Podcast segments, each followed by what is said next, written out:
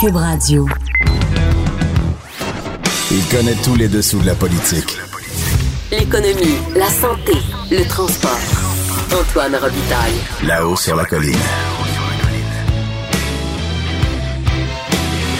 Cube Radio. Bon lundi à tous. Euh, Aujourd'hui à l'émission, il y aura Guillaume Rousseau, le professeur de droit de l'Université Sherbrooke, sur la juge en chef de la Cour d'appel du Québec et son apparence de partialité dans le cas de la loi 21 sur la laïcité. Ensuite, Dave Noël, l'historien, recherchiste, euh, journaliste recherchiste, euh, qui sera avec nous euh, aujourd'hui pour les chiffres de l'histoire. On parlera entre autres de Claire Kirkland Casgrain. Mais d'abord, mais d'abord, qu'y a-t-il dans mon bureau studio? Eh oui, nul autre que Jean-François Gibault.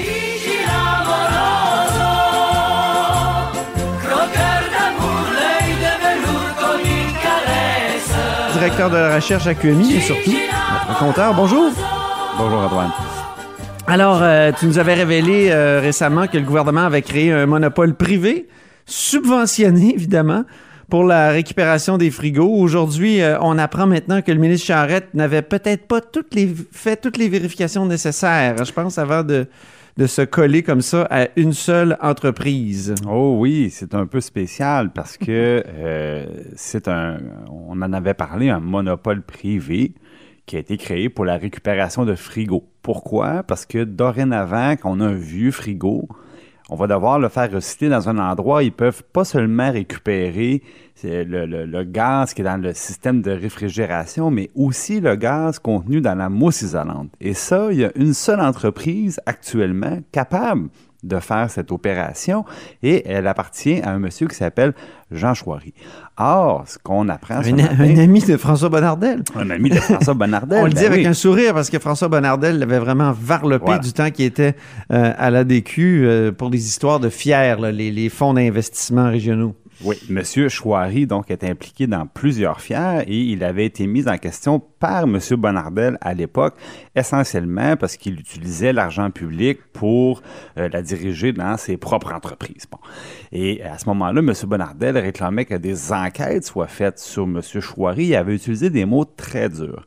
Et on, on aurait donc pu s'attendre cette fois-ci à ce qu'avant de reconfier à la même personne d'autres fonds publics, puis là on parle de fonds publics encore plus importants, le programme au complet vaut 90 millions de dollars. Eh, Monsieur mon Chouary, Dieu. Monsieur en aura une part importante de, de, de ce pas des petits investissements de FIER à, Non, à non, 2 non, non, millions. Là. On est dans, on est, on est dans les sommes importantes. C'est ça. Et là, ce qu'on apprend, c'est que ben, il fait pas seulement que dans les frigos, M. Chouary, Ouais. euh, puisqu'il est aussi dans le pot.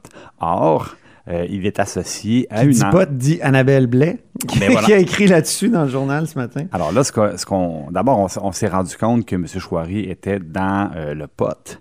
Et là, il y a deux choses qui étaient euh, assez surprenantes. D'abord, qu'il y avait des installations de production de cannabis à même la, la- son usine de récupération de frigo, donc au même endroit. Donc, c'est assez euh, spécial de penser que le ministre de l'Environnement est allé se promener là, prendre des photos, euh, main dans la main avec M. Chouari, puis juste à côté, on avait, on avait une autre vocation, disons, tout proche. Bon, peut-être que ça lui est... Peut-être euh, que ça se garde mieux dans des ça- vieux frigos. ah, ben peut-être que ça pousse mieux, je sais pas. Mais l'autre chose qui, qui est très problématique, c'est que M. Chouari était euh, premier actionnaire d'une entreprise qui se vantait, dans le fond, d'avoir euh, des, réserves de potes. Et là, le problème, c'est que c'est euh, des permis qu'ils avaient pour la production à des fins médicales. Parce qu'au Québec, c'est possible, au Canada, en fait, c'est possible quand on a une prescription d'un médecin pour consommer du cannabis à des fins médicales, thérapeutiques, de le faire produire par un tiers. Sauf qu'évidemment, c'est très strict. Après ça, le tiers ne peut pas se servir de ça pour produire davantage ou pour en mettre de côté et le revendre. Ça, c'est interdit. Donc, la compagnie dans laquelle M. Chouari euh, est investisseur ben, se vantait justement d'avoir euh, ce qu'il appelait une voûte surnaturelle. Oui, c'est le, c'est un peu effectivement surnaturel. C'est pas éthique. Puis là, bon, ben, tout de suite, quand on a fait des vérifications, on a dit non, non, non, finalement, ça n'a pas vu le jour, puis tout ça est disparu rapidement. Euh, Du ça, site ça a web, été retiré. Oui, sauf que les, les spécialistes sont très clairs, on peut pas faire ça. C'est une pratique qui est, qui est pas permise. Donc, euh, maintenant, qu'est-ce qui va arriver? C'est ça la question. Maintenant M. Charette voit qu'il a confié le monopole de la récupération des frigos au Québec et beaucoup d'argent public à une personne disons qu'il y a des comportements un petit peu sur la ligne au regard des lois, euh, ben là, qu'est-ce qu'on fait avec ça? Euh, là, ça serait à lui de répondre à ces questions-là. Et surtout, alors que son collègue assis à côté de lui au Conseil des ministres demandait des enquêtes sur cette personne-là, vraiment remettait sa probité en question, ben, euh, est-ce qu'ils ont fait des vérifications avant de, de Ça, c'est il y a une dizaine d'années, hein? François Bonnardel remettait c'est vrai que ça remonte dans la probité de M. Chouari en question. Alors là, la question qu'il va devoir, euh, à laquelle va devoir répondre M. Chouaret, c'est quelle vérification est-ce qu'il avait faite par rapport à M. Chouari? Et là, il y a deux possibilités. Ou bien il n'a pas vérifié, ou encore il a vérifié puis il était à l'aise avec, dans le fond, les, les autres parties de son commerce. Euh, il faut parler de la rencontre euh, entre euh, M. Ford et M. Legault, donc le premier ministre de la province voisine. Ils s'entendent bien, hein, surtout sur le hockey. Moi, c'est ça que j'ai écrit en fin de semaine. Je trouvais que le hockey cachait quelque chose, un peu comme tu nous disais la semaine passée aussi. Mais c'est à peu près tout. Je pense qu'il y, a beaucoup de, dissensions et de questions à, poser sur leur sur leur relation, mais aussi sur euh, tout ce que M. Legault avait promis en termes de vente d'électricité.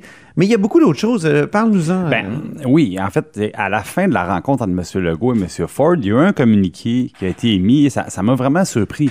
Parce que le communiqué, en fait, parlait de seulement trois choses. Ça parlait d'immigration économique, ça parlait de transferts canadiens pour la santé et de règles commerciales entre les deux provinces. C'est tout.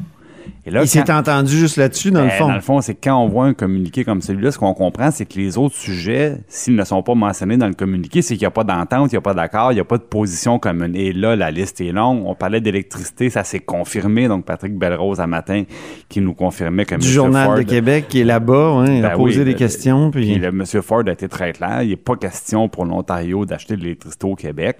Et euh, là, je vous parle pas, évidemment, euh, de la bourse du carbone. Je suis pas sûr que c'est le phare de M. Ford.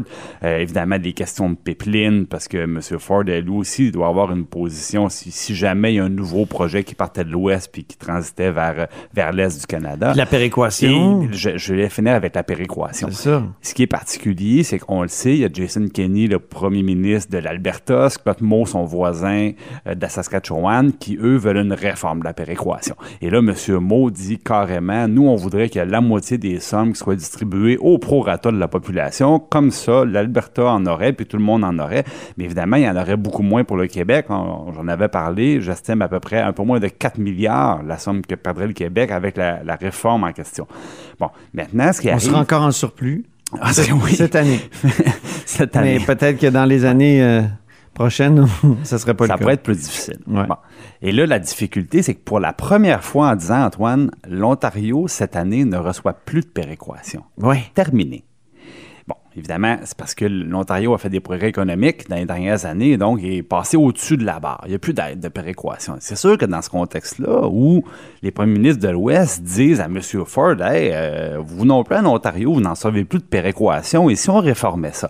Et là, ça devient problématique, parce que, évidemment, l'Ontario, la province la plus populeuse au Canada, à partir du moment où M. Ford embarque dans le train de Jason Kenney et de Scott Moe, la pression va commencer à être pas mal plus importante pour réouvrir tout le fonctionnement de la péréquation. Donc, euh, moi, je pense que c'est là qu'on voit que le Québec se retrouve dans une position un peu plus difficile. Surtout que M. Girard, dans une lettre euh, la semaine passée, a dit qu'il n'était pas fermé à revoir la formule de péréquation? Ben, J'avais dit à ce moment-là que c'était peut-être une erreur de, de M. Girard d'avoir simplement accepté le fait d'ouvrir de, d'ouvrir la boîte. Mais ben oui, c'est ça. Ben, je pense boîte de Pandore. Je pense qu'il se mord déjà les doigts. Merci beaucoup, Jean-François Gibault, notre compteur et accessoirement directeur de la recherche à QMI. À très bientôt. Là-haut sur la colline. Une entrée privilégiée dans le Parlement. Cube Radio. Alors, au bout du fil, il y a Guillaume Rousseau, qui est professeur de droit à l'Université de Sherbrooke. Bonjour. Bonjour. Et euh, là, il faut parler euh, de cette plainte qui a été déposée par Frédéric euh, Bastien au sujet de une apparence d'impartialité ou de partialité plutôt de la juge qui doit entendre la demande de suspension de la loi 21. Oui, exactement. Donc, euh, ça a été la plainte, euh, ça a été annoncé donc euh, hier matin, dimanche, et puis ensuite il y a d'autres citoyens qui sur les réseaux sociaux annoncent qu'ils ont également déposé plainte, puisque ça se fait assez facilement là sur le plan technique au niveau du, site web du Conseil canadien de la magistrature. Alors, il semble qu'il y, a plusieurs plaintes dans ce dossier. Est-ce que ces plaintes-là, selon toi, Guillaume, sont fondées? Oui, effectivement, il y a vraiment beaucoup de, il y a beaucoup de motifs, puis il y en a qui sont moins moins forts, moins déterminants. Il y en a quelques-uns qui sont vraiment plus solides, puis l'ensemble, à un moment donné, ça l'effet accumulé fait que c'est une plainte, je pense, euh, tout à fait euh, sérieuse. Donc, euh, les meilleurs motifs, quels sont-ils pour, pour dire que la juge semble être partiale dans cette affaire? Qui ressort le plus, qui est le plus fort, c'est, en fait, je pense, c'est tout ce qui s'est passé à l'audience de mardi dernier. Donc, le 26 novembre, ce sont euh, les plaidoiries qui se sont déroulées. Et à ce moment-là, euh, la juge du val en particulier, également la juge euh, Bélanger, sont très, très durs envers les avocats du procureur général et beaucoup, beaucoup, beaucoup, beaucoup moins durs envers les avocats des appelants. Donc, ça, en, ça, en soi, c'est pas suffisant, mais donc, ça vous donne le contexte. Puis ensuite, dans ce contexte-là, il y a une série de, euh, de déclarations, de paroles de la juge duval qui sont problématiques. La plus problématique, je pense, c'est le moment où euh, la juge dit, ben dans le fond ici, il y a d'un côté les droits fondamentaux, parlant donc entre autres des, femmes voilées. La juge duval revient souvent sur la, question des femmes voilées. Donc elle dit d'un côté il y a ces, femmes voilées qui ont leurs droits fondamentaux, et de l'autre côté il y a une loi qui vise à répondre à un problème d'allergie visuelle des gens qui ont des allergies visuelle aux signes religieux. Alors la façon qu'elle présente ça, c'est comme si l'opinion derrière la loi 21 est absolument digne d'une allergie, donc quelque chose qui relève de la maladie davantage que de la euh, que de la raison rationnelle. Et quand on sait qu'en fait l'argument derrière derrière la loi, c'est la liberté de conscience, c'est le même argument qui a été plaidé dans dans Mouvement laïque et que Mouvement laïque avait perdu devant la Cour d'appel, mais gagné devant la Cour suprême. Vous vous souvenez, c'est l'affaire de la, la, prière à Saguenay. Donc il y avait quelqu'un qui dit ben moi quand je vois mes mes conseillers municipaux faire une prière là, ça ça, ça me dérange et je suis mal à l'aise là-dedans. Et la Cour suprême a dit effectivement, c'est une question c'est une atteinte à la liberté de conscience et au droit à l'égalité de cette personne-là qui n'étant pas de, euh, de religion chrétienne là, se, se, se sent brimé là-dedans.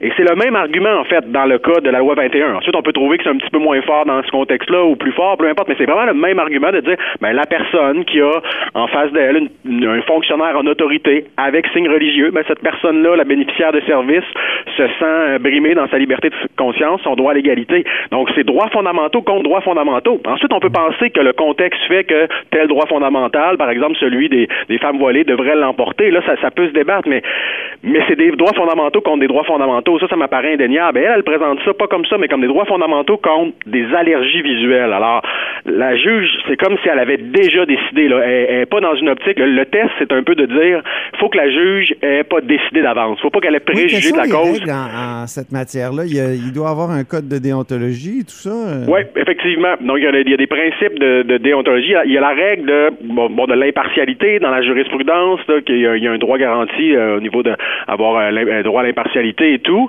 Euh, puis effectivement, généralement, le test, c'est ce qu'on se pose comme question, c'est une personne raisonnable, bien informée, donc, par exemple, on peut penser à M. Bastien, on peut penser que c'est quelqu'un de raisonnable, de bien informé. Est-ce qu'une personne raisonnable, bien informée, aurait une crainte raisonnable de partialité? Donc, il ne s'agit pas de se demander si la personne paranoïaque euh, penserait que, le juge est, partial. Évidemment, c'est pas ça le test, c'est vraiment la personne raisonnable. Puis là, on regarde ces, ces, différentes, euh, ces différents éléments-là. Puis il faut que le juge n'ait pas préjugé de la cause. Fait qu'on, faut pas qu'on ait l'impression qu'il avait déjà décidé avant d'entendre les plaidoiries. Il faut que le juge soit ouvert aux arguments des différentes parties. Et c'est là que, dans la, de manière générale, peu importe ce que Maître Quentin, du, procureur général qui défendait la loi, disait, toujours la juge, jamais le, laissait même pas finir ses phrases. Souvent, il y a, beaucoup, beaucoup d'extraits des, des, enregistrements où Maître Quentin tente d'amener un argument, les juges le coupent systématiquement le coupe. À un moment donné, Maître Quentin, même, il, lève la voix par-dessus les juges qu'il coupe tellement euh, il passe son temps à se faire couper. Fait que tout ça crée vraiment un, contexte où on peut douter vraiment que, que les juges euh, étaient à l'écoute, n'avaient pas de, préjugés. Mais pour répondre plus précisément à votre, question, il existe effectivement un document qui reprend les, les principes de déontologie applicables aux juges de nomination euh, fédérale. Puis, euh, on parle effectivement d'apparence d'impartialité. Donc, il suffit pas que le juge soit impartial, il faut qu'il paraisse impartial. donc, on dit l'apparence d'impartialité doit être évaluée en fonction de la perception d'une personne raisonnable, impartiale et bien informée. Donc, c'est un petit peu ce que ce que je vous disais. Puis, dans ce document-là, on a aussi l'extrait suivant que je que je vous lis, donc dans le, document sur les principes de déontologie judiciaire applicables donc euh, aux juges de la Cour d'appel, entre autres, on dit les juges s'abstiennent d'activités telles l'adhésion à un groupe ou à une organisation ou la participation à un débat public lorsque, du point de vue d'une personne raisonnable, impartiale, bien informée, les activités en question mineraient l'image d'impartialité des juges relativement à des questions susceptibles d'être soumises aux tribunaux. Ah, cette juge-là va participer à Exactement. elle va faire une conférence devant un groupe qui est absolument contre ce, cette loi-là, la loi 21. Exactement. Elle est conférencière invitée dans un événement de financement d'un groupe opposé à la loi 21. Donc, euh, puis je comprends les gens qui disent ouais, mais vous savez, les juges, euh, ils participent à des événements comme ça, font la promotion de, de l'accès à la justice et tout. Je veux bien, mais là, c'est c'est autre chose. Ouais, ouais. Parce qu'elle est, on peut présumer, en tout cas, normalement, un jugement comme ça, même si c'est provisoire, considérant la, complexité de certaines questions, là, on s'attend pas à un jugement nécessairement pour le pour le 10 décembre, donc la date de cet événement. Donc, normalement, à ce moment-là, elle sera en délibéré, donc en train de rédiger son jugement sur la loi 21, et elle sera conférencière auprès d'un groupe qui tient un événement de financement, là, et un groupe, donc, opposé à la loi 21. Donc, clairement, au, niveau des, des apparences, je dis, c'est un manque de prudence, disons, pour le pour le, dire comme ça. Là. Alors, euh, c'est que ça, que ça s'ajoute au reste. Si c'était que ça, bon, on pourrait parler de manque de prudence et tout, sans nécessairement comme un dire. de, de faits là, qui, qui donne à penser que c'est quelqu'un qui a déjà fait son, son, son, son lit. Oui, exactement. Puis là, dans l'extrait que je vous disais, on disait bon, faut pas nécessairement qu'un juge s'exprime là, sur des, des, des, des, des, points, participe à un débat trop politique. Il y a des textes de la juge du Val-Eslav, datant de 2011, où vraiment elle va très loin dans la défense du multiculturalisme. Puis pas seulement de dire ben voici la jurisprudence. Ça c'est un peu normal parce que c'est c'est la loi du pays d'une certaine façon. Ça a été euh, introduit dans la charte des droits, bon contre la vie du Québec bien sûr, mais c'est la loi du pays le, le multiculturalisme. Tout à fait. C'est pour ça que là-dessus, je, je, fais nuance. C'est-à-dire, lorsque la juge présente la jurisprudence, qui est effectivement favorable à euh, bon, l'article 28 sur le multiculturalisme, les accommodements raisonnables, tout ça, c'est l'état du droit. Donc, une juge qui parle de ça, c'est pas un problème. Mais disons que dans le, document en question, il y a certains extraits où elle fait plus que nous parler de la jurisprudence. Il y a quelques phrases où vraiment elle va plus loin. Elle nous dit, par exemple, euh, je, donc je vous cite l'extrait d'un document signé par la juge en 2011. Elle nous dit, le discours sur les conséquences négatives sur le, du multiculturalisme ne peut mener nulle part. Fin de la citation. Donc ça, ça c'est plus seulement du droit là. Ça relève de l'opinion politique davantage que de, de l'opinion purement juridique. Encore là, cet extrait-là à lui seul n'est peut-être pas suffisant pour euh, pour parler de, de, partialité, de récusation, mais ça s'ajoute à tout le reste, dont vraiment le. Je pense que la, la, la, goutte qui fait déborder le vase, comme on dit, c'est la question des allergies visuelles. Euh, ouais. Euh, tu as été conseiller pour le gouvernement sur la loi 21, donc c'est sûr que tu as, aussi un, un regard un peu partial là-dedans. Ben, j'essaie d'être impartial autant que je peux. Puis ce que je peux vous dire, c'est que l'opinion que, que, je vous donne là ressemble à celle de, euh, de Benoît Pelletier, qui, euh, qui disait, ben, sur Lord Reading, lui, il semblait peut-être dire que sur le, le, souper, il semblait peut-être dire que c'était un petit peu moins grave, mais, mais à la fin de la, de la, la, journée, comme on dit, euh, donc Benoît Pelletier, ancien ministre libéral, disait, faut que la, faut que la juge se récuse dans l'intérêt de la justice. Euh, puis moi, j'irais peut-être plus loin de se demander si les deux autres juges, dont la juge Bélanger, qui elle a cité Françoise David euh, sur le banc, comme si Françoise David était une source de, droit, ce qui était quand même assez particulier. Mais les deux autres juges donc ont été choisis par vraisemblablement par la juge du val puisque les juges en chef elle assigne les causes. Ben Alors je pense qu'idéalement on repartira à neuf avec trois euh, trois nouveaux juges. Merci beaucoup Guillaume Rousseau, professeur de droit à l'université de Sherbrooke. Merci. À bientôt. Merci. Là-haut sur la colline. Ce que les ministres n'ont pas voulu dire, Antoine va vous dire. Cube Radio. Vous écoutez Là-haut sur la colline. C'est lundi, alors Dave Noël est avec nous. Bonjour. Bonjour Antoine. Dave Noël est journaliste à la recherche au devoir et chaque lundi, il nous présente ses chiffres de l'histoire. Alors, il y a trois chiffres aujourd'hui, 138, 107 et 57. Donc, que s'est-il passé, Dave, il y a 138 ans? Oui, donc le 2 décembre 1881, c'est le gouvernement conservateur de Joseph-Adolphe Chapelot qui est reporté au pouvoir. Euh, donc Chapelot, aujourd'hui, on le connaît très peu, mais à l'époque, c'était quelqu'un de très, euh, très important, euh, légal d'Honoré Mercier. Aujourd'hui, on se rappelle seulement de Mercier, mais donc Chapelot, il était là. lui, il a été au pouvoir pendant 1000 jours, 1002 pour être précis. Euh, il devient premier ministre en 1879 dans, des circonstances particulières. C'est le gouvernement libéral de Joly de Binière qui perd cinq députés qui s'en vont, qui traversent la Chambre, ils vont rejoindre les conservateurs. Et c'est ce qui permet euh, à Chapelot de prendre le pouvoir donc, après une décision du lieutenant-gouverneur euh, Robitaille, donc peut-être un lointain parent. Sûrement. Il y a trois euh, frères Robitaille qui arrivent au 17e siècle. Donc, tu es, concerné dans, tout ça. Et donc, il prend le pouvoir en 79 et euh, en 81, c'est là qu'il est élu vraiment au scrutin populaire et il prend le, pouvoir en bonne et due forme. Et lui, donc, c'est un, jeune premier ministre, il a 38 ans. Ah, il 38? oui, il a les cheveux longs. Ça, c'est probablement le seul premier ministre québécois qui a porté une longue chevelure comme ça. Donc, c'est un beau bonhomme pour l'époque. Et euh, lui, dans le fond, son, son ambition au gouvernement, c'est de créer une coalition en allant chercher les libéraux qui sont plus à droite. Et ça, à l'époque, c'est vraiment une, obsession. Là. Mercier va tenter de le faire de l'autre côté, à partir des libéraux. Mais lui, mhm. il essaie et il courtise Mercier pour ça. Ça ne fonctionne pas. Et euh, en 1883, Chapelot décide de passer au fédéral. Euh, il entre dans le gouvernement euh, fédéral à deux ans de la pendaison de Louis Riel. Donc, un ah très mauvais... 1883. 85, la pendaison. Donc, c'est deux ans avant. C'est ça. et, deux ans, ça mauvais, fait... Ouais, donc, oui. donc, mauvais timing. Et Mercier va tenter de le. Donc, Mercier, qui, euh, qui, demeure à Québec, va tenter de le convaincre de venir à Québec, euh, de démissionner. Il va dire on va faire un parti ensemble, je te donne tous les, pouvoirs. Et finalement, il va décider de, rester à Ottawa et il va finir lieutenant-gouverneur du Québec, Chapelot. Donc, une carrière bien remplie, mais un peu, euh, comment dire, en dents de scie. Oui. Il n'y a pas beaucoup de traces de lui. Est-ce que c'est pas lui qui avait une bibliothèque extraordinaire? Oui, euh, il y avait une bonne bibliothèque. Je ne sais pas si elle est restée euh, intacte. C'est ça. à la bibliothèque ici, à l'Assemblée nationale, il y, a, plusieurs de ces livres euh, rares qui appartenaient à, la, donc à la collection Chapelot. Et maintenant, passons au deuxième chiffre de l'histoire. Il y a 107 ans. Oui, le 2, décembre 1912. Que s'est-il passé, Que s'est-il passé? Oui, donc c'est une décision un peu méconnue, mais sinon c'est le vote des crédits pour acheter la toile euh, de Charles Huot, donc euh, qui est au-dessus des parlementaires au Salon Bleu depuis euh, cette époque-là. donc c'est une, on vote les crédits pour jusqu'à 5000 piastres.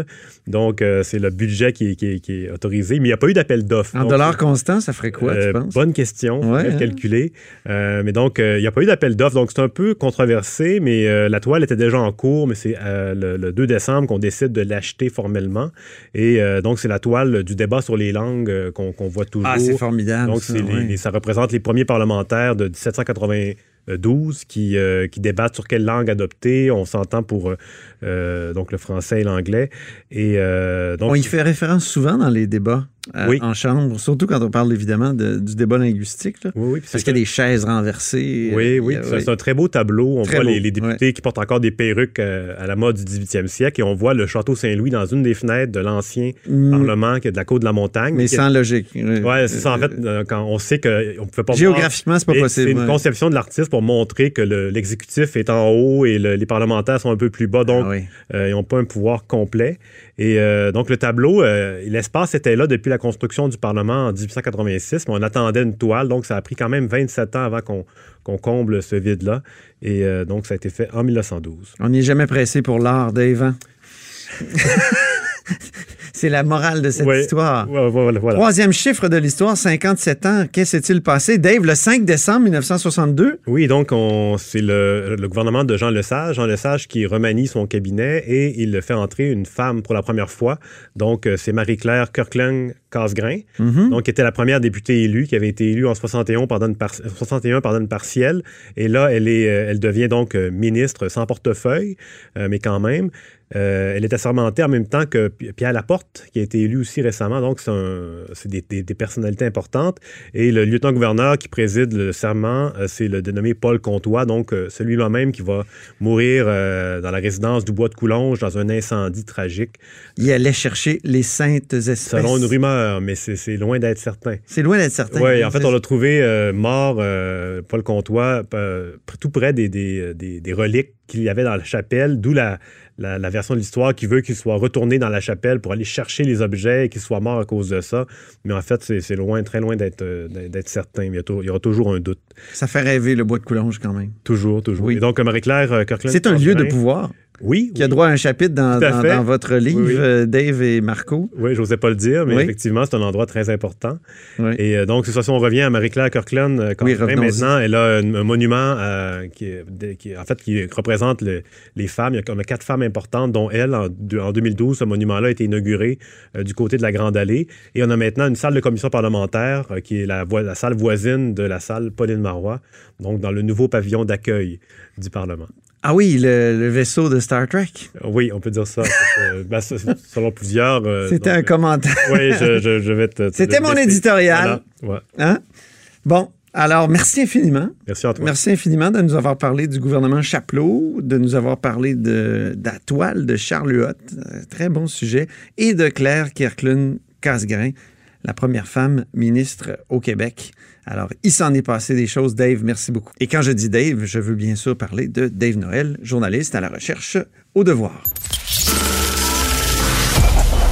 Cette émission est maintenant disponible en podcast. Rendez-vous dans la section balado de l'application ou du site cube.radio pour une écoute sur mesure en tout temps. Cube Radio, autrement dit. Et maintenant, autrement écouté.